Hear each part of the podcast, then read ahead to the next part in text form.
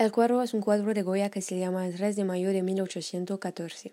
Podemos ver soldados durante la Guerra de la Independencia entre los españoles y los soldados franceses de Napoleón. Esta pintura representa una terrible escena de ejecución de los madrileños, porque podemos ver Madrid en el último plano. Los madrileños están desesperados y miedosos frente a los ejecutores anónimos, quienes están amenazando a ellos.